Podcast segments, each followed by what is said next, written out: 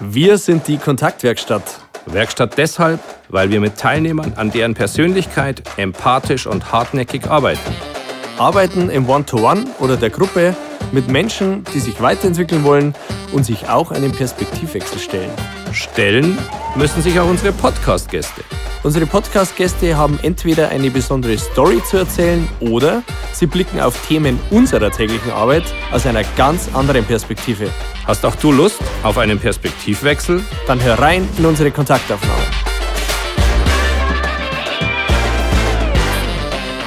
So, herzlich willkommen zu einer weiteren Folge unserer Kontaktaufnahmen. Wir freuen uns, äh, wieder in unserem eigenen Studio zu sein. Für diejenigen unter euch, die uns verfolgen auf YouTube, die sehen das. Die, die uns nur zuhören, ähm, liebe Grüße aus Rot bei Nürnberg. Und wir freuen uns total, heute ein ganz spannendes Thema, nämlich das Thema Persönlichkeitsentwicklung zu beleuchten. Und zwar mit Janina Betz. Ähm, wir werden gleich ein bisschen näher auf, auf Janina eingehen. Schön, dass du da bist. Servus. Ja, freut mich auch voll, hier zu sein. Sehr gut. Sehr schön. Ja, die Folge heißt Selbstlos oder lebensfremd, Gewinnung, Verzicht auf der Logos Hope. Was die Logos Hope ist, da kommen wir gleich drauf. Ähm, das werden wir, werden wir sehen, ähm, werdet ihr auch gleich erfahren. Ähm, ja, bevor wir einsteigen, Servus Christian, du bist auch an Bord. Wie immer. Natürlich. Freut mich. Ist dir schon was aufgefallen? Ja, du hast das gleiche Shirt wie ich. Wahnsinn, ja. Richtig. Ähm, muss man nicht mehr ändern, oder? Nein, ändern wir nicht. Das rahmt den, den Gast hervorragend ein.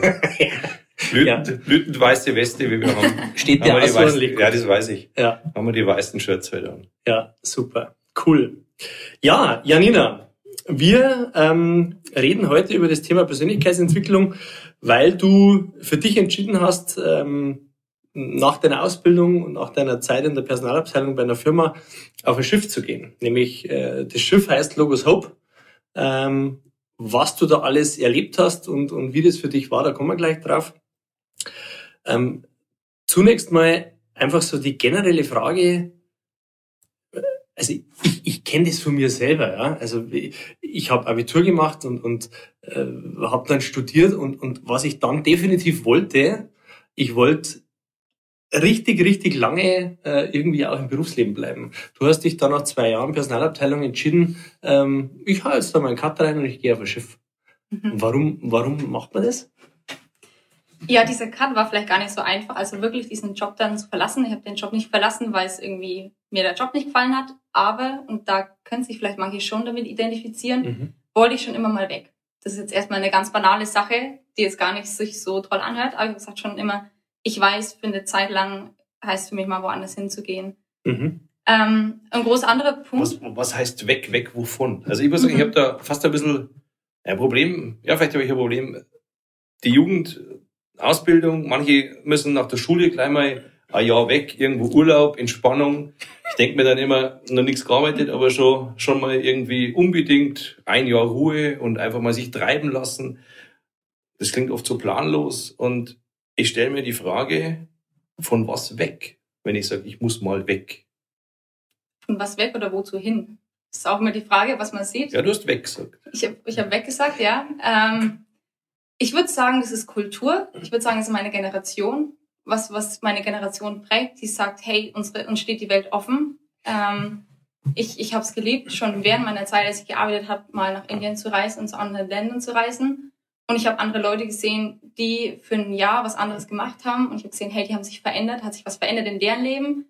Und das wollte ich selber auch erleben. Das ist eine Generationenfrage, darum kannst du das auch nicht verstehen. Doch, ich verstehe das schon. ähm, ich habe nur zum Teil eine andere Einstellung, Meinung dazu. Und ich stelle mir da die Frage, ob sich diese Leistungsgesellschaft, in der, glaube ich, ich zumindest groß geworden bin, ob sich die ein Stück weit verändert. Also gleichzeitig hören wir aus Firmen immer, möglichst jung soll der neue Mitarbeiter sein. Er soll natürlich Auslandserfahrung haben. Das habe ich mir immer gefragt, wie das geht. Ähm, drei Sprachen fließen, zwei Ausbildungen und am besten ist er erst 17, ähm, wenn er dann eingestellt wird. Aber ich stelle mir da die Frage, geht es ein Stück weit weg von dieser Leistungsgesellschaft? Äh, Verändern wir uns da generell? Und es wird alles, und das merke ich aber nicht, dass alles ein bisschen lockerer und entspannter wird. Der Stress und die Hektik draußen ist die gleiche. Oder dauert es einfach noch 20 Jahre oder, oder 15, bis deine Generation sozusagen in einem Alter von 40 ist und, und sozusagen Firmen beherrscht, führt, leitet, lenkt, dass das alles anders wird? Mhm. Ich weiß nicht, ich kann nicht für die ganze Generation sprechen. Ich glaube aber, dass unsere Generation sich wirklich hinterfragt, zu sagen, ist Arbeit alles? Und wofür lebe ich? Und ich weiß, dass das für mich ein Punkt war, zu sagen, mir macht zwar mein Job wahnsinnig viel Spaß, ich habe den richtigen Weg eingeschlagen, aber ich weiß, dass ich noch mehr Werte in meinem Leben habe. Und wenn ich, wenn ich denen treu sein möchte, dann heißt es jetzt erstmal in den Cut reinzuhauen. Und es war für mich wichtiger, als dass ich ja den Job in dem Moment weiter verfolge. Mhm. Weil du Und- Werte sagst, welche drei Werte sind bei dir auf Prio 1, 2, 3? Ganz spontan. Welche Werte lebst du oder spürst du oder willst du Mhm. zumindest leben? Boah, das ist jetzt eine super schwierige Frage, jetzt auf dem zu sagen. Ich glaube, das, ich, das kann ich wahrscheinlich nicht als Wert sagen, aber ist es für mich mein absolut mein Glaube. Also ich Mhm. bin, ich bin Christ. Ich, ich glaube, was Jesus gemacht hat vor 2000 Jahren ist absolut relevant heute. Und es war mein erstes Ding zu sagen, das ist mir wichtiger als irgendwas anderes, wie ich Geld verdienen kann oder, oder andere. Mhm. Ich glaube, für mich ist auch wichtiger, ähm, dass die Menschen im Umfeld sind mir wichtiger als die Arbeit, die getan wird. Mhm. Ich würde sagen, das hat sich aber auch durch die zwei Jahre verändert. Ähm, Mhm. Spontan den dritten Wert. Ja, ich würde es jetzt erstmal dabei belassen. Okay. Das ist länger ein spannender Fokus. Also man muss dazu sagen, die Logos Hope ist ein, Missionsschiff Mhm. von der christlichen Kirche, der evangelikalen Kirche. Ah, von keiner Kirche. Okay, also die hat Ja. keine wirkliche Konfession, ähm, Ja. sondern das ist ein, ein, ein Schiff, das sich dem Glauben verschreibt. Mhm. Okay, verstanden. Nur mal ganz kurz auf die Personal äh, Persönlichkeitsentwicklung zu kommen. Ähm, weil, weil du das, Christian, weil du das gesagt hast, ja, Leistungsgesellschaft und ja, die Leistungsgesellschaft, die verändert sich. Ich glaube aber trotzdem, dass man, selbst wenn man diese, diese Auszeit einmal reinhaut, ähm, danach extrem viel Leistung bringen kann. Ähm, bezogen auf die Persönlichkeitsentwicklung ist dieser Schritt, glaube ich, ein sehr, sehr spannender gewesen, ja, weil du auf dem Schiff ähm, viel dazugelernt hast, von dem gehe ich mir aus, das werden wir aber auch gleich hören. Vielleicht auch mal auf was verzichten musstest, ähm, was vielleicht andere in deinem Alter äh, anders erlebt haben in der Zeit. Ähm, ist man ist man da in, in, in deiner Peer Group, in deiner Umgebung, ja, in deinen Freunden, ist man da so ein bisschen der Exot? Wenn man sagt, man geht jetzt zwei Jahre nicht irgendwie zum Studieren in ein schönes Land, wenn man da irgendwie ein schönes Wetter hat, sondern man geht auf ein Missionsschiff. Ich glaube, es kommt darauf an, welche Freunde man hat. Mhm. Nachdem ich in einem Freundeskreis aufgewachsen oder einen Freundeskreis hatte, wo viele ähnliche Sachen gemacht haben. Die haben, keiner von ihnen war auf dem Schiff, das war neu. Und natürlich sagen manche, oh wow, was, was ist das? Auch gerade in der Arbeit war das damals, hey, das ist was ganz anderes, das habe ich noch nie gehört. Da war ich dann schon ein Exot. Und gleichzeitig, wie wir es gerade gesagt haben, wir hören viele, die auch ähm, weggehen und verschiedene eigene Sachen machen mit verschiedenen Motive Motiven. Also Mhm. ja, Mhm. ich glaube, das kommt auch immer mehr, aber Mhm. natürlich kriegt man auch viele Nachfragen. Kannst du da den, den Zuhörern und Zuschauern ein bisschen ein Gefühl geben, in welcher Größenordnung, dass man auf dem Schiff unterwegs ist? Also wie viel, wie viel fahren da mit? Äh, Wo fährt man da hin? Wie viele Länder bereist man? Gib uns da mal ein bisschen einen Eindruck. Ja, also ich habe tatsächlich die Länge jetzt nochmal nachgeschaut, es sind etwa 130 Meter. Dieses Schiff ist lang, also es ist so ein bisschen länger als ein Fußballfeld. Mhm. Nicht so breit, sonst wäre schwierig zum auf dem Wasser bleiben. Und es sind 400 Leute, ähm, alle Christen. Ich gehe nochmal kurz darauf ein, weil ich Ja. gesagt habe, keine Kirche. Es ist letztendlich nicht wichtig, zu welcher Kirche man angehört. Es geht letztendlich darum, dass wir sagen, hey, das, was Jesus damals gemacht hat, finde ich cool und ich will dem auch nachfolgen. Das ist ganz einfach. Also Aber der Glaube an Jesus ist äh, schon irgendwie das ist absolut Basis. zentral, genau. Ja. Und Okay. letztendlich ist das ist nicht auf die Kirche fokussiert, weil die Kirche der, nicht der Träger ist. Und es gibt so viele verschiedene Spaltungen. Da geht es eher um Einheit, zu sagen, hey, wir sind 400 Leute. Und das Spannende an dem Ganzen ist, dass wir aus 60 verschiedenen Nationalitäten sind und eben gemeinsam ein Ziel haben. Und das Schiff geht immer von Hafen zu Hafen, ist dort zwei bis vier Wochen und ähm, hat da geöffnet Mhm. äh, für die Öffentlichkeit. Und es ist wirklich so, dass, ich sage jetzt mal, durchschnittlich 5000 Leute pro Tag auf dieses Schiff kommen. Wow. Warum kommen die? Es ist ganz banal. Zum einen wollen die das, die internationale Crew kennenlernen. Zum anderen hören die, das ist ein riesen Bücherladen, wo man Literatur ganz günstig bekommt. Mhm. Und das finden die spannend. Also das zieht erstmal die Leute an. Mhm. Und dann wollen die einfach so sehen, was da noch ist. Man kann auf dem Schiff gehen. Mhm. Ähm, und unser Ziel ist wirklich auf einem, die Literatur haben wir, das ihnen weiterzugeben, Bildung auch durch andere Events, die wir angeboten Mhm. haben, also teilweise auch ähm, über HIV aufklären, je nachdem, oder über ähm, Sklavenhandel, Mhm. ähm, verschiedene Themen, wo wir sagen, hey, das ist wirklich relevant in dem Hafen. Aber uns ist natürlich wichtig, wir sagen, hey, wir haben, wir haben was in unserem Leben gefunden, das wir den Menschen teilen möchten. Mhm. Geht nicht um Konvertieren oder so, sondern eher das zu teilen, zu sagen, hey, wir haben eine Hoffnung. Mhm. Und nochmal ist gerade jetzt in der Zeit Hoffnung so ein zentrales Thema. Ich glaube, das kann man Mhm. wirklich teilen. Also grenzt ihr euch da schon ein Stück weit auch vom, vom Missionieren ab. Ja? Also Mhm. man, ihr fahrt jetzt nicht in ein Land und sagt, hey, äh, der Glaube, du musst daran glauben, damit du ein erfülltes Leben äh, leben kannst. Ähm, der größere Fokus ist tatsächlich eher die Bildung in die Länder reinzutragen, Aufklärung zu betreiben. Ähm, oder, oder wie muss man das vorstellen? Oder durchs Abschauen. Das klingt so ein bisschen, wir, wir leben das vor und diejenigen dadurch vielleicht inspirieren und sagen, darüber sollte ich mehr nachdenken, das könnte auch für mich was sein. Ja. Ich für mein Leben, ich würde sagen, ja, das ist der Weg. Mhm. Aber ich muss es natürlich jedem Menschen frei überlassen. Mhm. Und wenn ich wieder zurück zu dem Mann, der vor 2000 Jahren gelebt hat, Jesus, der hat es genauso gemacht. Der hat es niemandem was übergestülpt, Mhm. aber er hat die Menschen einfach geliebt und das vorgelebt. Mhm. Und das ist, glaube ich, gut ausgedrückt, wie du es gesagt hast. Wir, wir wollen selber so eine Gemeinschaft sein und Menschen mit reinnehmen und ihnen ein bisschen was weitergeben, was wir weitergeben können. Mhm. Und ich würde schon, schon sagen, das war ein klares Ziel, das wir hatten. Mhm. Ähm, also diese Hoffnung an, an Mhm. Jesus weiterzugeben, Mhm. aber auch einfach Menschen dort zu treffen, was die in dem Moment brauchen. Okay, also so ein, so ein Mix. Ja. Weil mir und, und Christian dir auch, glaube ich, wenn man, eins ist uns aufgefallen, wenn man auf diese Homepage schaut, ja, die, die sehr aussagekräftig ist, wo sehr viele Informationen sind über die, die Organisation OM, wie Mhm. sie auch heißt, ähm, und letztendlich auch über, über dieses Schiff oder die mehreren Schiffe, ich glaube, es sind mehrere Schiffe in dieser Flotte. Ähm, ein Begriff ist allgegenwärtig und der heißt dienen. Mhm. Also den, den lese ich in jedem dritten Absatz heißt es, ähm, man, man muss dienen. Das ist ein, ein sehr großer Begriff. Ja, und, und wir beschäftigen uns sehr, sehr viel mit Persönlichkeitsentwicklung, mit Teamentwicklung. Wir, wir beschäftigen uns mit, mit Dynamiken, die in Teams passieren. Ähm, Und da ist Unter- und Überordnung oft ein Riesenproblem. Ja. Zu sagen, der hat mir der was zu sagen, führe ich das aus. Das Einzige, wo ich dienen vom, vom Voka- Vokabular her kenne, ist die Bundeswehr. Mhm. Ja, das steht auf den Autos. Wir dienen Deutschland, glaube ich. Ähm, und ich habe gedient. Es ist so eine Formulierung, Mhm. die, die so einen Gehorsam auch mit sich bringt. Ja, also den verbindet man ja in, in dem Bereich zumindestens. Und auch nochmal, wir haben vorhin gesagt, man ist ja Exot, wenn man zwei Jahre weg ist, aber es ist ja auch irgendwie exotisch. Mit exotisch meine ich nicht, nicht, nicht oft anzutreffen, sich so ähm, dies, diesem Glauben oder, oder, oder Jesus, wobei man kann das auf andere Dinge übertragen, äh, an etwas so stark zu glauben und es so für, für gut zu heißen und versuchen auch in die Welt zu tragen. Ähm, bist du dann auch so groß geworden, dass das gar kein so großer Sprung mehr war?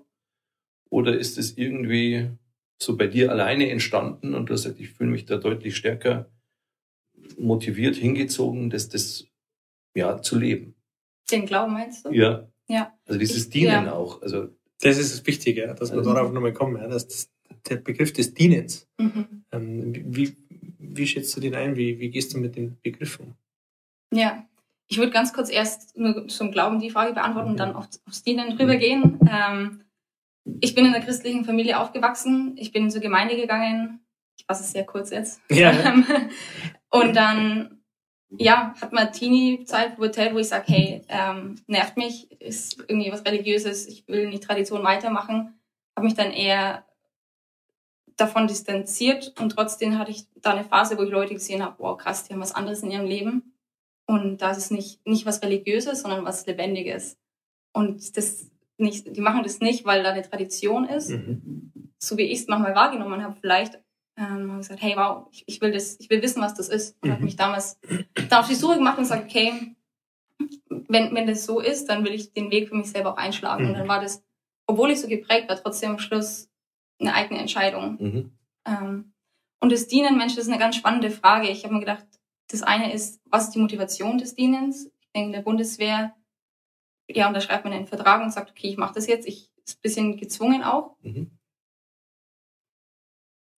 Ich bin aufs Schiff gegangen aus einer eigenen, aus einem eigenen Entschluss. Ich, Mhm. ich wollte das. Mhm. Ähm, jeder, der dort ist, ist aus einem eigenen Entschluss, ist der Kapitän, der in der Wirtschaft tausende Euro machen könnte, Mhm. ist dort und kriegt das gleiche mickrige Taschengeld wie ich. Mhm. Ähm, also wir sind alle gleich und Mhm. wir, das sind tolle Leute drauf, tolle Leiter, die sonst in der Wirtschaft richtig Gutes was machen könnten und die sind einfach dort, um, um da zu dienen. Also für mich ist das zum Beispiel schon das Erste zu sagen, mir ist es nicht wichtig, was ich in der, in der Wirtschaft für, oder in anderen Bereichen verdienen könnte, sondern zu sagen, das, was, wofür ich einstehe, diese Werte und diesen Glauben, den ich habe, dafür bin ich bereit, das andere zu vernachlässigen, weil das viel mehr Sinn macht für mich. Extrem spannend. Ähm, auch was, was das Thema Persönlichkeitsentwicklung angeht, weil, ähm, weil du das aus deiner eigenen Motivation raus machst Mhm. und, und sagst, hey, ich, ich, ich sehe den, den Begriff des Dienens da vielleicht gar nicht so im Fokus, sondern ich, ich, ich habe Lust drauf, ja. Ich, ich habe Lust drauf, mich da ein Stück weit unterzuordnen, ein Teil von etwas zu sein ähm, und gar nicht so sehr materialistisch äh, zu denken und zu sagen, hey, ich brauche jetzt richtig viel Geld, um, um gut leben zu können, sondern äh, letztendlich, äh, um für dich da den, den Weg dazu so zu gehen. Ja. Äh, extrem spannend. Christian, du denkst nach, du Ja. wirst was sagen, gell? Ja, das, ich habe den Eindruck, das ist eine andere Form des Dienens, was du dort beschreibst. Also ich bin, mich hat das negativ berührt, wie ich das gelesen habe. Es ist sogar einmal fett gedruckt, also jeder Buchstabe in Großbuchstaben dienen. Ähm, weil das hat für mich sowas von, von Kontrollverlust, von, von Unterwürfigkeit. Ähm, so wie du das jetzt beschreibst, klingt es aber ein Stück weit nach sich selber ein Stück zurücknehmen und nicht in den Vordergrund stellen. Das ist für mich dann ein Stück weit was anderes. Oder ist definiert, wem ich diene. Hm. Also geht man da auf dieses Schiff und wenn das Dienen im Vordergrund steht, ist, ist klar, wem ich diene? Oder also ist es eher einer Institution, einer, einer einzelnen Person und sei es Jesus oder ist es der, der Gemeinschaft irgendwo ein Stück weit Nächstenliebe, so wie du das als Stück, wenn ich das übersetze, so beschreibst, einfach was Gutes tun. Du hast Menschen erlebt, die was, die noch was anderes hatten, die geteilt haben. Ähm, geht es eher in die Richtung? Oder ist es wirklich so, dass ich sage, ich bin jetzt derjenige, der als letzter gekommen ist, äh, und darum muss ich die Teller öfter abwaschen und das ist jetzt sehr plakativ und vereinfacht? Oder geht es einfach darum, sich einer Sache, in den Dienst einer Sache zu stellen?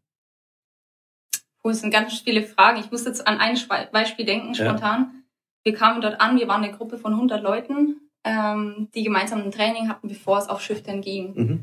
Und in dieser Gruppe hatten wir ein Ehepaar und die haben uns ähm, trainiert, also ganz verschiedene Sachen beigebracht. Und man lebt ja auch zusammen. Und genau dieses Ehepaar war es, die abends meinen Teller genommen haben und gesagt, Janina, kann ich den mitnehmen und kann ich den für dich abspielen? Mhm. Und für mich hat es Augen geöffnet, weil ich mir gedacht, das sind Leiter, die weltweit unterwegs sind, sind Mhm. ganz tolle Leute und die kommen abends hin und sagen, also Mhm. nach der Arbeit sozusagen, sagen, Janina, kann ich deinen Teller mitnehmen? Und die haben das nicht einmal gemacht, die waren zwei Jahre mit mir unterwegs, die haben das zwei Jahre lang gemacht. Mhm.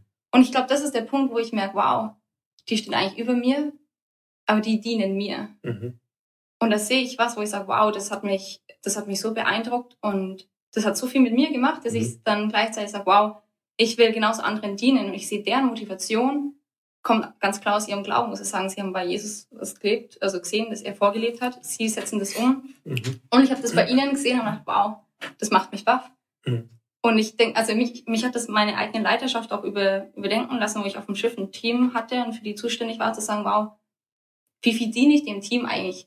Ich bin Mhm. eher so jemand, so ich will vorangehen und sagen, hey, so und so ist der Plan. Ja. Aber wirklich fürs Team da zu sein und ihnen zu dienen, das hat meine Augen an einem Punkt echt geöffnet. Mhm.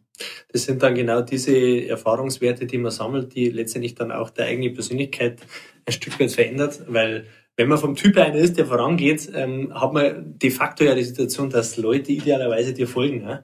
Und für sich selber zu reflektieren, zu sagen, hey, wie viel, wie viel folge ich denn den anderen und wie viel tue ich für die anderen, dass denen auch gut geht, ist ja genau das, was du gerade beschreibst. Ja? Und ähm, Das ist eine spannende Frage auch für Führungskräfte. Wie viel diene ich denn meinem Team?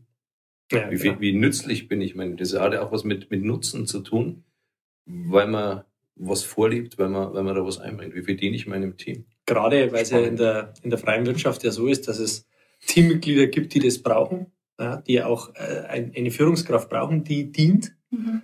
Ähm, gleichzeitig aber auch Teammitglieder da sind, die sagen, hey, ich brauche einen Anführer, ich Mhm. brauche einen, der vorangeht, damit ich hinterhergehen kann. Und bei euch habe ich so das Gefühl, auf dem Schiff ist es so, dass, dass, dass man sich einfach gegenseitig dient ja, und, und dass man sich gegenseitig unterstützt. Also da können wir jetzt ein Fass aufmachen, auch wieder in Richtung Team. Ja. Das spüre ich gerade für mich. ich als alter, alter Teamfanatiker ähm, finde es schon, schon spannend und interessant, dass es unabhängig vom Alter, unabhängig von der Erfahrung und, und auch von der Position ähm, total egal ist, wer für wen den Teller abwischt. Ja. Und das ist ähm, also schon, schon ein Blickwinkel, der schon, schon sehr, sehr interessant ist. Musstest du in deiner Zeit auf dem Schiff auch auf was verzichten? Oh ja, viel. Was denn? Verschiedenes. Auf Mamas Essen natürlich. Ähm, das war aber nicht so schlecht. Herber Das Verlust. Essen dort. Das ist Ja, aber Mamas Essen ist Verlust. doch immer das Beste. die Mama hier. Das sollte normal nicht hinkommen. Ähm, ja, Freiheiten. Also man kann abends nicht einfach mal alleine rausgehen. Es gibt Regeln. Verschiedene Häfen sind unterschiedlich sicher. Ich konnte selten alleine rausgehen. Für eine westliche ähm, unabhängige Frau ist es immer mal schwierig. Ja. Da haben wir gewitzelt. Die Asiatinnen, die wollten gar nicht alleine raus. Mhm. aber wir hatten manchmal schon den Drang. Ja, diese Regeln, die es auf jeden Fall gibt. Ähm, dann gibt es auch eine Struktur. Also ich habe am Anfang auch auf, auf Ansehen verzichtet, wirklich, würde ich sagen. Also wo ich jetzt ähm, von zu Hause komme, man, man hatte so seinen Job, man, jeder wusste, was man macht. Ja. Auf einmal ist man niemand erstmal. Mhm. Ähm, Verstehe. und natürlich dann Platz auf eigenen, eigenen Platz. Aber wenn du sagst, man ist niemand, spielt das überhaupt eine Rolle? Also ist es nur in Mhm. deinem Kopf? Weil wenn ich das jetzt, wenn das so eine christliche, herzliche, nächstenliebende Gemeinschaft ist, dann müsste ja der Status, auf das, was man verzichtet, dürfte ja für die anderen keine Rolle spielen. Ist das nur bei dir? Oder schauen die anderen doch und sagen, ja, wer kommt denn da? Was hat die denn vorher gemacht? Ja, das ist cool, dass du nachfragst. Ähm, mit niemand. Das ist äh, ein Teil der Persönlichkeitsentwicklung, die ich durchgelaufen bin. Ganz am Anfang, wo, wo ich wirklich wieder die Gruppe von 100 Leuten, niemand kennt mich. Und ich habe gemerkt, wow, ich definiere mich so sehr über das, was ich davor gemacht habe. In meiner Gemeinde, mit meinen Freunden, wer ich war. Mhm. Und auf einmal fällt es weg und auf einmal, wow, wer bin ich eigentlich? Und ich hätte eigentlich gedacht, ich wüsste, wer ich bin. Aber auf einmal fällt das alles weg. Und wer bin ich denn jetzt eigentlich hier in einer Gruppe von Leuten, die super sind, die toll sind? Aber niemand hat einen Plan, was ich davor gemacht habe. Und das war Mhm. mir so wichtig davor. Mhm. Und das war ein harter Schlag, erstmal zu sehen, wer bin ich denn wirklich ohne all die Sachen, die ich mache. Mhm. Niemand, jetzt gar nicht, weil das die Werte der, dieser ähm, Gemeinschaft sind, sondern eher, weil das, weil das was ganz Persönliches war. Mhm. Spannend. Eine Frage treibt mich seit längerem rum. Gerade jetzt hat sich jetzt verstärkt in den letzten Minuten, weil, wie du das ja beschreibst, das ist ja eine, schon eine, eine Gemeinschaft ist auf dem Mhm. Schiff. Ja. Und wir, wir unterscheiden ja ganz oft bei Teams zwischen äh, Gemeinschaft, Truppe, Haufen oder auch Team generell. Ähm, und bei so Gemeinschaften ist das Thema, wie gehe ich mit einem Konflikt um, Mhm. was auch sehr viel mit der eigenen Persönlichkeitsentwicklung zu tun hat, weil jeder Mensch geht unterschiedlich mit Konflikten um. Wie, wie war denn das auf dem Schiff? Wie, also da wird es auch Konflikte geben, gerade wenn man so eng aufeinander ist. Wie geht man mit Konflikte auf so einem Schiff um und mit so einem Umfeld? Mhm. Wir haben auf jeden Fall Konflikte gehabt, also keine heilige Gemeinschaft. ich froh. ähm, und trotzdem, also erstaunlich, wie 60 Nationen zusammenleben können, trotzdem. Ähm, wie man mit Konflikte umgeht, ist ein Lernprozess von allen, ist kulturell abhängig. Ähm, ja, in meiner Kabine, wir waren vier Mädels. Da musste ich jede einzelne kennenlernen, erstmal sagen, wie geht die Person mit Konflikt um. Ich hatte eine, Mhm. die teilweise sehr sensibel auf manche Sachen reagiert hat und ich musste lernen, in dem Moment kann ich nichts sagen. Und man muss warten und abends hockt man nochmal zusammen und sagt, hey, tut mir leid. Das war eine Sache, wo, Mhm. wo ich lernen musste. Mhm. Ähm, auch wie direkt man ist. Manche Kulturen sind nicht sehr direkt. Ja. Wir Deutschen sind eher eine direkte Kultur. Ich persönlich bin gar nicht so direkt. Mhm. Ähm, das ist auch Okay. wieder verschieden. Aber wie, wie gehe ich um mit den Leuten in, in meinem Team? Ja, Wie, wie ja. spreche ich Sachen an? Und wie gehe ich damit um? Weil es auch nochmal wahnsinnig verletzend ist. Ja. Was für uns ganz normal ist als Deutsche, kann für den Südkoreaner sehr verletzend sein. Also wird man sensibilisiert für, für den Gegenüber ähm, und, und, und muss sich schon überlegen, wie gehe ich mit so einem Konflikt in so einer Situation um, um es nicht komplett eskalieren zu lassen. Ja? Weil man kann ja schon ein paar rote, rote Knöpfe drücken bei einem Südkoreaner oder bei einem, bei einem Russen oder bei einem Amerikaner. Auf jeden Fall. Oder auch, ich hatte auch eine deutsche Freundin, ähm, spannende Situation, da, es war eine sehr enge Freundin, die hat mir, ähm, hatte ich ihr was zurückgeworfen, was sie verletzt hat und am selben Abend schreibt sie, Janina, komm in meiner Kabine vorbei, wir müssen das klären, bevor ich schlafen gehe. Mhm. Und ich kam zu ihr, sie hat schon geschlafen und sie hat gemeint, nee, Janina, ist okay, dass du mich aufwächst. Ich will es klären, ich will wissen, was dahinter steckt. Und das hat mich bis heute fasziniert, weil ich dachte, wow, ähm, das drüber zu stellen, zu sagen, ich will wissen, warum du so reagiert hast und Mhm. was, was dich verletzt ist, so dass du mich verletzt hast in dem Mhm. Moment und lass uns Mhm. das klären. Und gleichzeitig sage ich auch, ich habe das jetzt nicht gelernt, dass ich sage auch, ich habe keine Konflikte mehr, jeder Konflikt ist einfach für mich. Äh, natürlich ist es ein Lernprozess, der, glaube ich, für immer anhält. Aber Der wird nicht enden. Ja, Äh, oder die ich weiß nicht, ob es Illusion- bei euch mal geendet hat, aber Nein, die Das Illusion ist vorbei. kann ich dir nehmen. Äh, Wir zwei haben wenig Konflikte, gell? Ich habe ja gelernt, dich so zu nehmen, wie du bist und du nimmst mich so, wie ich bin. Das ist ja bei mir nicht schwierig. Mittlerweile tragen wir schon das gleiche T-Shirt. Genau. Funktioniert ja schon ganz Ja, gut. bei uns funktioniert das gut, aber natürlich haben wir auch unsere Konflikte, wenn es nach draußen geht.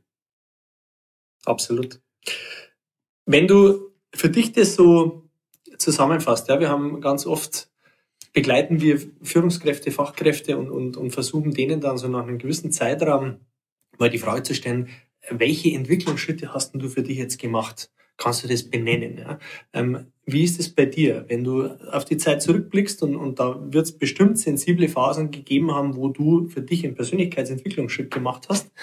Ähm, kannst du es benennen, wo du sagst, das sind so die zwei, drei Sachen, die habe ich da adaptiert, angenommen, verfestigt. Ja, man muss sich ja nicht immer verändern in der Entwicklung, sondern auch festigen.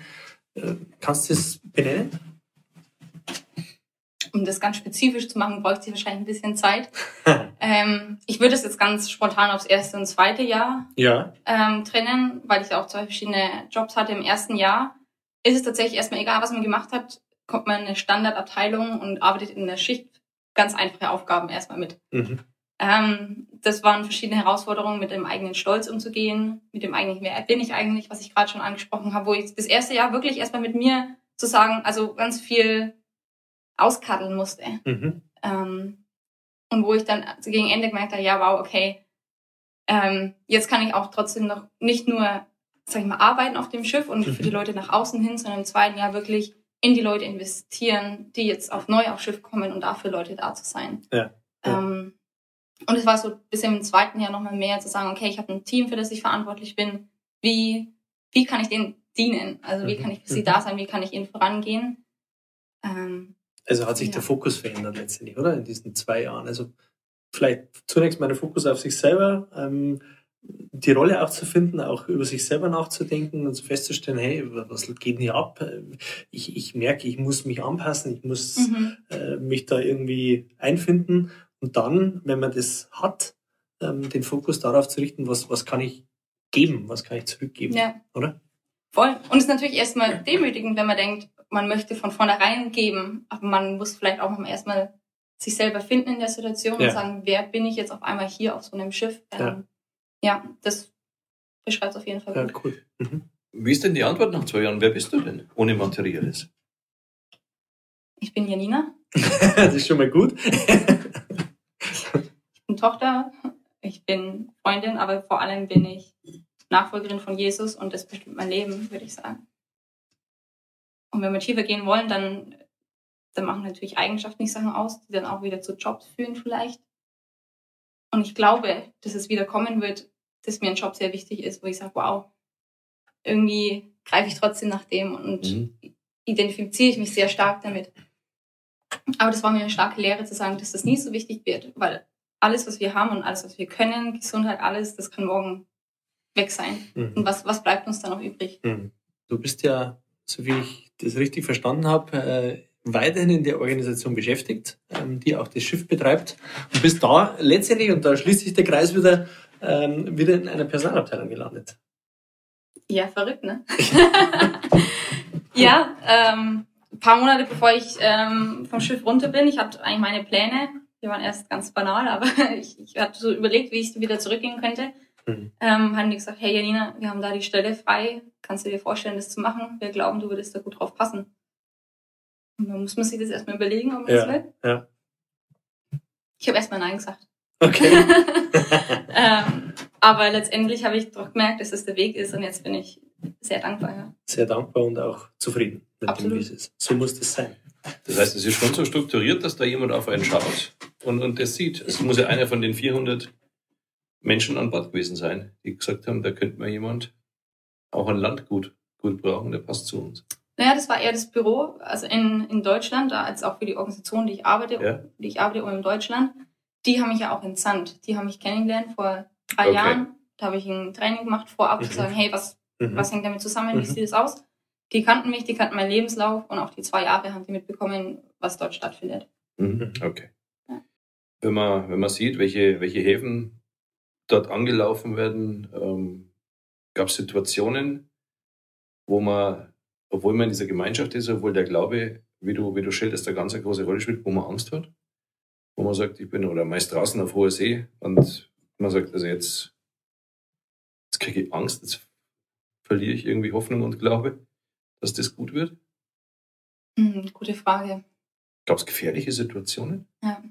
Ich würde erst mal kurz, ich bin einfach von der Persönlichkeit einfach jemand, der jetzt nicht, nicht sehr viel Angst hat. Das heißt aber nicht, dass nicht andere auch Angst hätten und dass das Mhm. jetzt einfach ausgeblendet ist. Äh, es gab auf jeden Fall brenzliche Situationen. Gleich, also das Schiff war damals in der Karibik. Ja, da muss man Mhm. es ist kein Kreuzfahrtschiff wirklich, aber wir waren damals auf der Dominikanischen Republik, wo das, wo wir das Schiff dann, ähm, wo wir dort aufgestiegen sind. Mhm. Und vielleicht erinnert sich jemand, das war 2017, da sind zwei Hurricanes Mhm. über die Karibik und haben die total verwüstet. Und ich weiß, der erste Hurricane hat sich angemeldet, als wir dieses Training noch hatten. Wir hatten zehn Tage Mhm. mitten in der Pampa, war unheimlich heiß. Und dann haben dann alter Kapitän, der uns trainiert hat, hat gesagt, okay Leute, ich muss euch was sagen, es kommt ein Hurricane hierher. Und dann uns erstmal erklärt, wie ein Hurricane funktioniert. Und kurze, also lange Geschichte kurz, dieser Hurricane, wir haben alles gut überstanden, war für mich ein Wunder. Es hat nur geregnet, nicht mal Wind. Und der Hurricane, es ging eigentlich über die Insel drüber. Kurze Zeit später hat sich der zweite angemeldet und dann hieß es, okay, das Schiff, das jetzt gerade parallel im Hafen liegt, muss früh raus. Es kann nicht im Hafen bleiben. Es ist gefährlich, wenn da so starke Winde sind. Ja. Es ist besser, wenn es draußen ist. Das muss weg. Aber wir sind im Landesinneren und deswegen müssen wir jetzt einfach früher auf Schiff. Also wir haben alles spontan zusammengepackt, sind spontan auf Schiff. Also es war dann letztendlich einen Tag früher als geplant drauf und zwei Stunden später ähm, raus aus dem Hafen. Und selbst wenn wir weg vom Hurricane sind, war das eine, eine meiner stärksten Überfahrten oder meine Zeiten auf dem, auf dem Meer. Weil natürlich da Auswirkungen sind. Und dann am nächsten Morgen erinnere ich mich noch, dass ich, ja, mir haben Leute gesagt, wir nehmen am letzten die Tabletten. Es ist gut, es ist deine erste Überfahrt, nimm Tabletten, dann wird es dir nicht schlecht. Ich habe das gemacht und bin heute so froh. Andere, die das nicht gemacht haben, besonders von meiner Gruppe, die lagen halt am Morgen Ja, ja. Also, links und rechts ein bisschen. Ja. und da reichen so Tabletten, dass einem nicht schlecht wird. Trotz Wellengang und. ja, die meisten brauchen gar keine Tabletten mehr. Ich habe die ersten paar Überfahrten Tabletten genommen, einfach nur um sicher zu gehen. Ich hatte keinen Bock drauf. Ja, klar. Und ich habe mich daran gewöhnt und irgendwann war das die coolste Zeit. cool. Ja. Wahnsinn. Ich stell mir gerade vor, wie wir zwei auf, der, auf dem Schiff Also ich stelle mir gerade vor, wenn zu mir einer sagt, der Hurricane kommt und drum fahren wir raus. Ich würde sagen, lass ihn kommen, lass uns irgendwo hingehen, wo. Ruhe ist. Und wenn er weg ist, dann finde ich es eine sehr schlaue Entscheidung, wenn wir rausfahren. Ja, Also, und vor allem gerade, wenn es das erste, also wenn es der erste Tag ist und du sagst, ich fahre jetzt, das ist ja kein Sturm, kein Gewitter. Also, habt ihr es dann auch außerhalb dieses, dieses Gebiets, dieses Wirkungsgebiets vom Hurricane geschafft oder?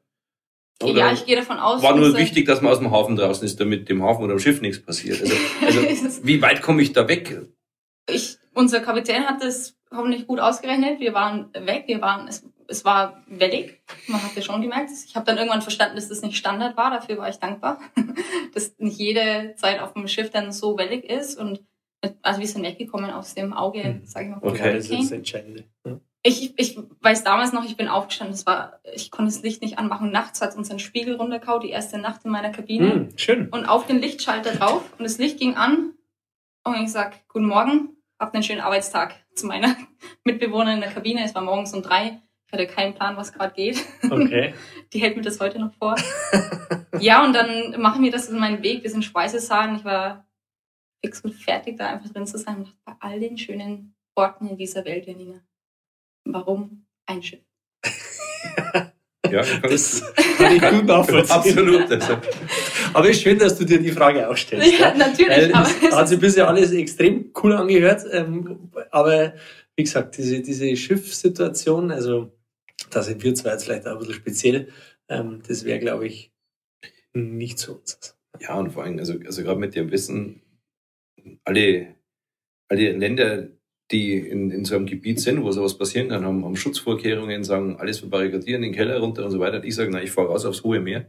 Ähm, also das, da gehört schon was dazu. Wenn man das dann schon eineinhalb Jahre gemacht hat, sagt, ich habe schon einiges erlebt. Das ist das eine. Aber wenn ich sage, das ist jetzt meine erste Nacht, meine erste Stunde, geht's gleich mal richtig los. ich glaube, das war Vertrauen auch in den Kapitän. Der hat uns zwei Wochen lang trainiert und da habe ich gemerkt, der war schon viel unterwegs, dem kann ich vertrauen. Ich Okay. glaube, das ist auch viel, das kann man nochmal ganz groß aufmachen oder das muss man jetzt gar nicht. Aber ich glaube, wenn ich den Leuten vertraue und ich sage, die wissen, was sie machen, dann war das für mich auch kein großes Thema und da war eher die Vorfreude, jetzt endlich auf dieses Schiff zu kommen. Auch Vertrauen da, ist ein spannendes Thema. ja, da wird es einen extra Podcast Ja. dazu Ja, geben, das- weil das, das- so ein Riesenthema ist. Ähm, aber Vertrauen ähm, ist ein entscheidendes Thema. Mhm. Und äh, aus unserer Erfahrung heraus ähm, immer dadurch geprägt, wie viel Vertrauen habe ich selber auch bekommen. Aber wie gesagt, Mhm. anderes Sehr Thema. spannend, ja. Aber eine Frage habe ich dazu. Kannst du mit ein, zwei Sätzen beschreiben, wie hat der Kapitän dein Vertrauen in dieser kurzen Zeit gewonnen, dass du sagst, ich fahre mit dir auch in, den, in diesen Sturm? Was, glaube, was braucht es für dich, um Vertrauen zu gewinnen? Er hat uns Infos gegeben. Er hat uns, wir waren in den Raum Mhm. und er hat uns erklärt, wie Hurricanes funktionieren. Also Klarheit, Information. Klarheit. Es hat nicht geheißen dann, also jetzt gerade der erste Hurricane, weiß noch, wie es erklärt hat, er hat nicht gesagt, der Hurricane geht wahrscheinlich an uns vorbei.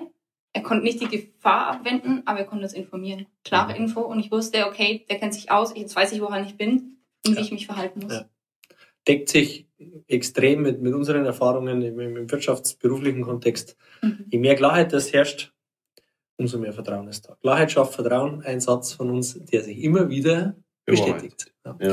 Wir kommen jetzt zu einem Part, auf den freue ich mich bei jedem Podcast. ähm, der heißt Schlagabtausch. Mhm. Ja? Und bei diesem, äh, bei diesem äh, Thema oder bei diesem Part des Podcasts wirst du von uns Begrifflichkeiten bekommen. Ich tue das jetzt ein bisschen so, dass du nicht hinschauen kannst, äh, den Zettel. Ähm, Ich fange an. du darfst aus dem Bauch raus, also war mir klar, dass du abhängst, ähm, und du darfst aus dem Bauch raus zu diesen drei Themen einfach was sagen, was dir in den Kopf kommt. Luxus. Braucht man nicht. Das ist spannend. Wir haben uns natürlich in Vorbereitung auf diesen Podcast überlegt, was du antworten wirst. Ja. Ist das nicht Luxus pur, was du, was du dir gönnst? Aha, und das ist die Frage, was Luxus ist. Ja, genau. Das ist ein anderes Thema, genau. Luxus braucht man nicht. Ähm, du meinst vielleicht die teure Handtasche. Oder das ganz, ganz schnelle Auto. Aber welche Formen von Luxus gibt's denn? Reisen ist auf jeden Fall ein Luxus. Ja. Ich für mich finde zum Beispiel, und dann ist die Frage, ob die Antwort, dann müsste deine Antwort anders sein, ob, ob nicht zum Beispiel ein toller Kontakt zu Menschen auch Luxus ist, weil es hat nicht jeder. Mhm. Also diese, dieser Umgang miteinander, das, was du beschrieben hast, ähm, ein gemeinsames Ziel zu verfolgen, das kann religiös oder aus einem anderen Bereich sein, eine Gemeinschaft zu spüren. Ähm, ich glaube, das wird oft vergessen, dass auch das Luxus ist, dass man das schätzen kann. Deshalb war deine Antwort so schnell. Mhm. Wahnsinnig spannend. Ich habe natürlich Du hast das, das, den Luxus, den man hier sieht und den, den habe ich jetzt wieder und ich genieße Luxus, den ich auch hier habe. Aber auf einmal wurde auf dem Schiff eine Tafel Schokolade Luxus und ich merke auf einmal, wow, ich habe so ein Stückchen Schokolade noch nie so wertgeschätzt, so deutsche Schokolade. Mhm. Und ich stimme dir 100% zu. Hoffnung, Gemeinschaft, gemeinsame Vision ist Luxus, den ich jedem wünschen würde. Mhm. Und den nicht so viele haben. Aber der vielleicht auch einen Weg dahin braucht. Also da muss man anderen Luxus vielleicht erstmal aufgeben. Und ich weiß gar nicht, ob ich das als Luxus wirklich bezeichnen würde. Ja, es verändert sich die, die, die, die Idee äh, dahinter. Also ich glaube, Mhm. man, man verändert aufgrund seiner Persönlichkeit natürlich auch die Blickwinkel auf den Luxus. Mhm. also es wird irgendwann wird was anderes luxuriös sein. Ja, und es gibt jetzt wahrscheinlich Zuhörer und Zuschauer, die sagen, hey, es ist Luxus, wenn du die Möglichkeit hattest, für zwei Jahre auf so ein Schiff zu gehen. Da gibt's welche, die sagen, wenn ich das meinen Eltern erzähle, dann sagen die, du gehst jetzt mal schön auf die und die Schule und auf die und die Uni und dann gehst du mal schön in den und den Beruf. Ähm, und dann sind wir ganz weit weg von Luxus, gefühlten Luxus. Ja. Also von daher. Ähm, Ja, sehr spannend. gute Gedanken. Also, ja. Spannend, ja. Okay, Nächstes, cool. Runde zwei. Sex, Drugs and Rock'n'Roll. Ja. Also der Begriff Ja, ja. ist bekannt, äh, ist ja sehr gängig. Was fällt dazu ein? Würde ich auf keinen Fall mit dem Schiff verbinden. Okay. Ich, Sex, Drugs und Rock'n'Roll, was man damit verbindet, ist, denke ich, vor allem frei, freizügiges Leben, aber auch Freiheit. Ich Mhm. denke, was Leute damit verbinden oder warum sie das machen, da ist bestimmtes Bedürfnis dahinter. Mhm. Ich würde sagen, ich habe das Bedürfnis anders gestellt. Heißt nicht, dass ich eine Nonne war, Mhm. die da drin war und sagt, okay, ich, ähm, ich mache das jetzt so. Natürlich fühlt sich vieles so an. Aber ich würde sagen, alles, was sich andere dadurch durch das andere erhoffen, durch diesen Lebensstandard, Mhm. habe ich durch ein Vielfaches durch meinen anderen Mhm.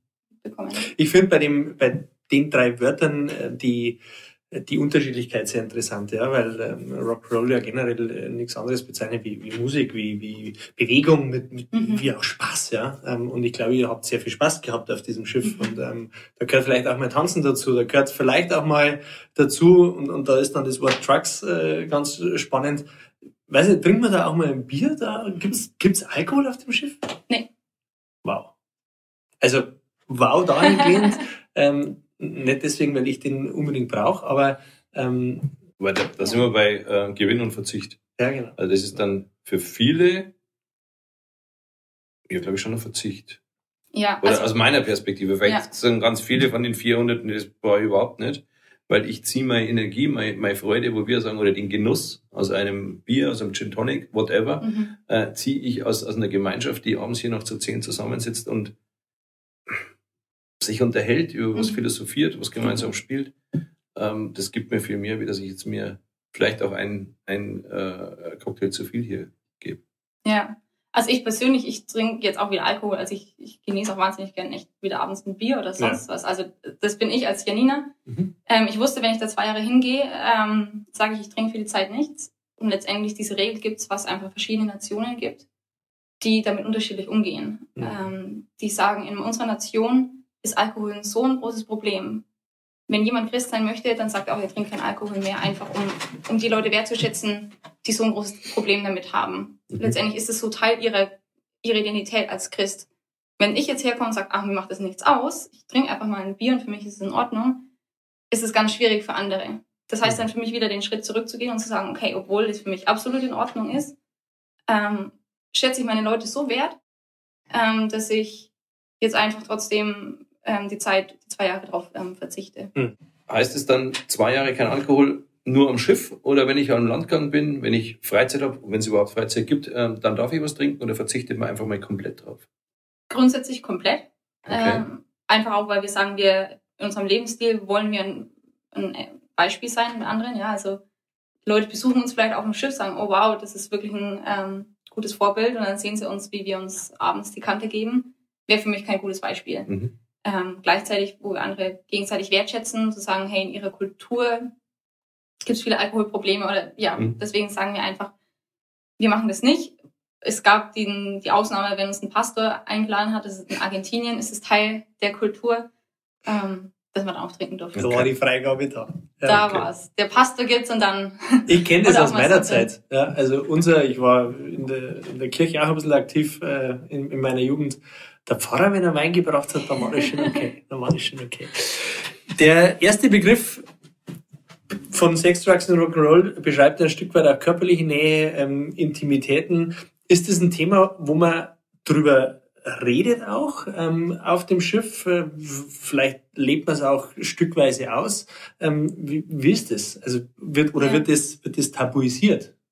nee, ich glaube, ich finde es ganz schlecht, wenn es tabuisiert wird. Ich meine, das Absolut. Thema Sex ist auf der einen ist immer so ein Kantenthema, ja, wie viel ist tabu, wie viel reden wir drüber? Mhm. Es ist ein Schiff, da sind 400 Leute drauf, ich, vielleicht 300 Singles aus verschiedenen Ländern, auf einmal weg von zu Hause, wenn da keine Hormone spielen, Ja, ähm, dann weiß ich auch irgendwie nicht. komisch, oder? Also ja. es geht auf jeden Fall viel, Mhm. wo man sagt, wo Leute einfach, es, es gibt auch viele Paare danach, ich kenne ja. einige.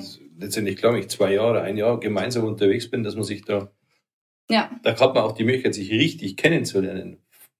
Vielleicht halten diese Beziehungen sogar. Ja, mich Ja. freut es, dass das generell, ähm, also dass, dass das möglich ist, ja, dass man da Ja. auch äh, gewisse Offenheit hat. Genau, es ist möglich. Und trotzdem würde ich eins Sachen mit reinschreiben. Es gibt eine Regel im ersten Jahr keine Beziehung. Mhm. Und das ist für, also gerade für uns Deutsche zu sagen, wie kann man sich auf sowas einlassen? Das hört sich jetzt wirklich nach Kloster an. Das muss ich ganz viel meinen Freunden erzählen, erklären. Mhm. Ähm, ich stehe 100% hinter dieser Regel, weil ich auf diesem Schiff gelebt habe. Es verrennen sich ganz viele Leute erstmal am Anfang zu sagen, oh, das ist die Person. Und dann wird ganz viel Zeit damit verbracht, weil man ist ja weg von zu Hause, man bekommt da vielleicht Zuwendung oder sonst was. Ja.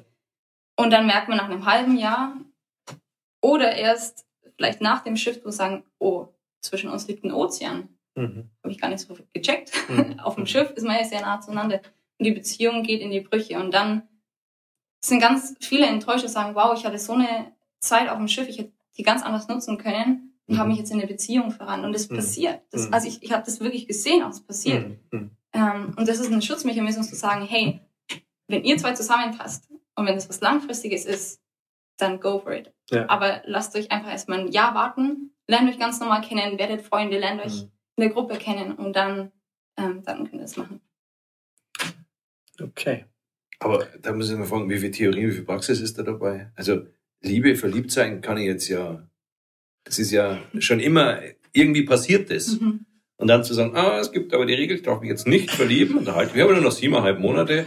ähm, wie oft, wenn man das verraten darf, also funktioniert das zum Großteil oder es muss ja überall, wo es eine Regel gibt, Ja. gibt es eine Ausnahme. Ähm, das, Und wo es Regeln gibt, brechen auch Leute die Regeln. Das kann ich nicht sagen. Also wie gesagt, wir sind auch nur Menschen. Ähm, Liebe kann man nicht steuern, stimme ich dir zu. Ähm, aber ich glaube, man kann steuern, welche Aktionen man dann trifft. Oder, oder wie, wie man danach handelt. ja, Und man sagt, okay, ich finde die Person super, aber verbringe ich jetzt jede einzelne freie Minute, die ich habe mit dieser Person oder mache ich auch was mit meinen anderen Freunden? Ich glaube, dass einen das schon einschränkt. Und dann ist es, es ist am Schluss für jeden selber die Entscheidung. Es gibt diese Regel. Und wenn jemand sagt, ich möchte danach nicht leben, ich finde, es macht keinen Sinn, dann findet man auch Wege, das zu Okay. umgehen. Ja.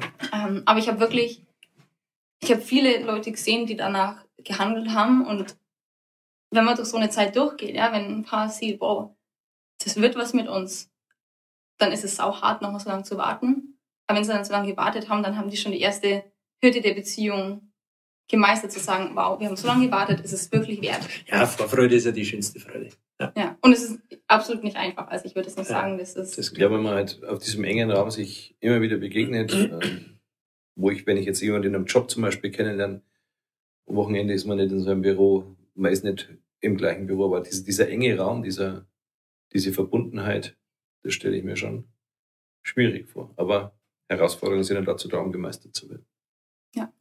Okay, Runde drei. Sagst du oder sag ich? Papst Franziskus. kenne ich nur schlecht. Heißt, hast du noch nicht getroffen oder, oder wie meinst du es? Ja. Ich- Also gut, zum einen bin ich evangelisch aufgewachsen und Mhm. wie gesagt, Beschäftigt man sich da gar nicht mit, mit, mit äh, ach, nee, gar nicht. Also es ist, er römisch-katholischen? ist bestimmt ein toller Mensch. Ich kann jetzt gar nicht, ich kann zu ihm gar nichts sagen. Ich Mhm. weiß nicht, wie er vor Gott steht oder sonst was. Er ist Mhm. bestimmt ein toller Mensch. Ähm, da reicht ja schon der Eindruck, ja. ja. Nee, ehrlich gesagt, ich glaube nicht, dass ich einmal auf dem Schiff das Wort Papst Franziskus gehört habe. Ähm, wir sind einfach, und da wo wir herkommen, von unserem Glauben her, ist es für uns wirklich, ich habe eine Beziehung mit Jesus, ich mache das, was, was er macht, da steht niemand dazwischen. Mhm. Ich brauche niemanden, der sagt, mach das. Ich habe andere Leute, die mich ermutigen, die mein Leben reinsprechen dürfen. Ist, ist das ein Stück weit so der Unterschied zwischen, den manche machen zwischen Kirche und Glaube? Ja. Okay.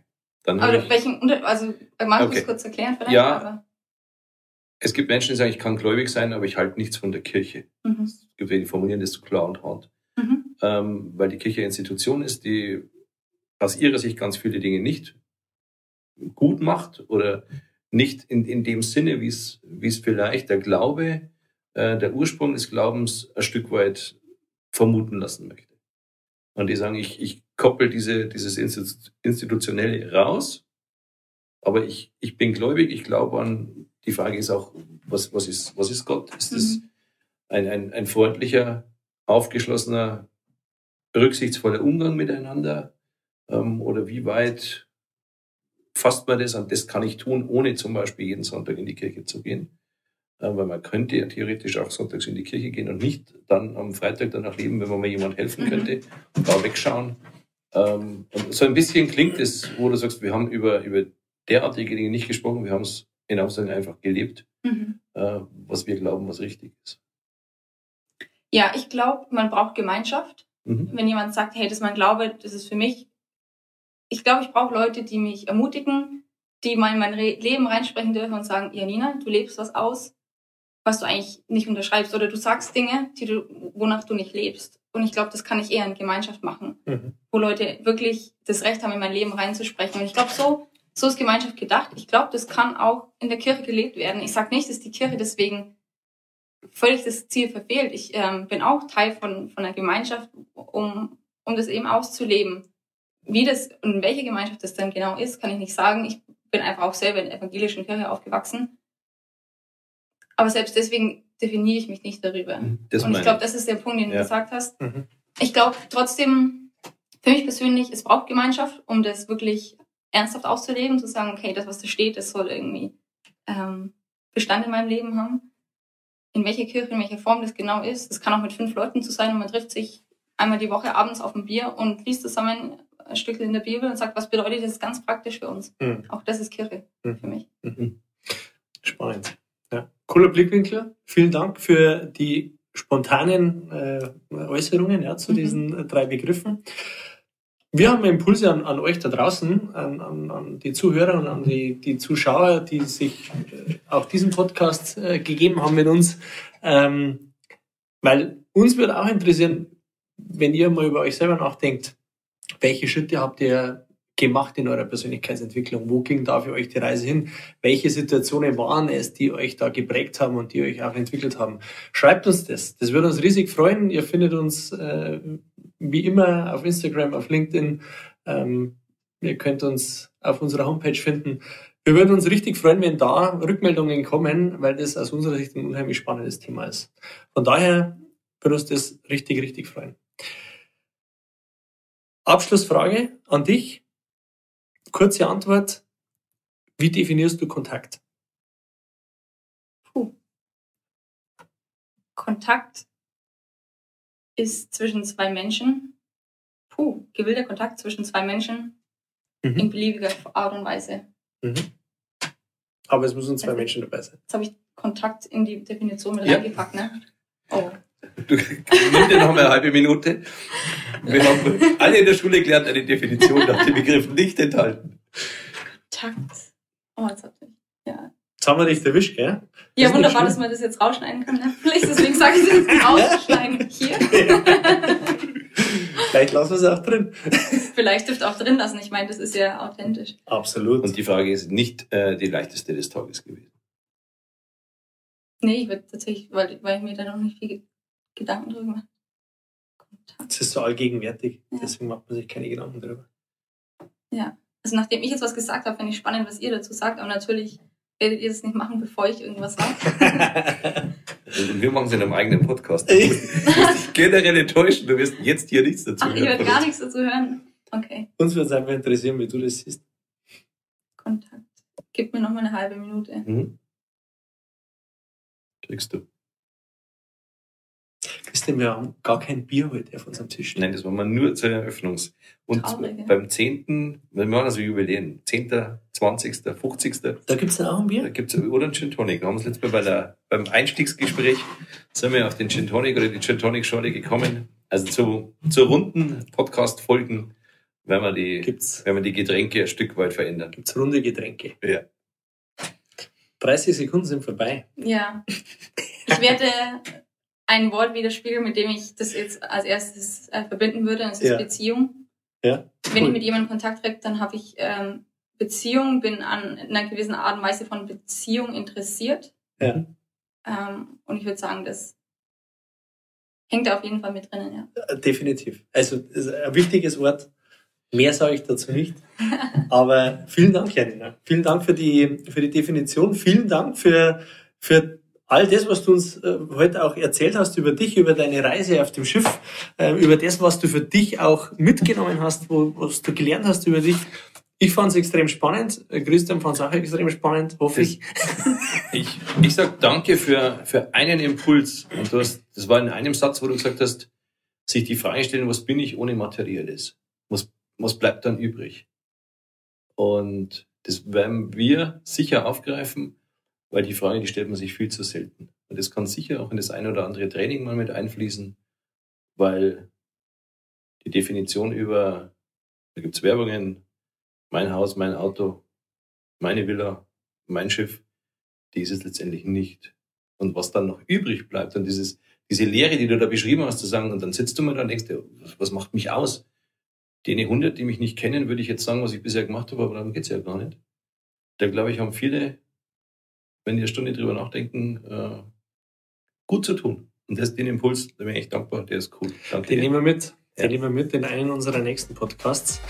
Vielen Dank fürs Zuhören, vielen Dank fürs Zuschauen. Bis zum nächsten Mal. Ihr werdet bald wieder von uns hören und sehen. Macht's es gut. Bis bald. Servus.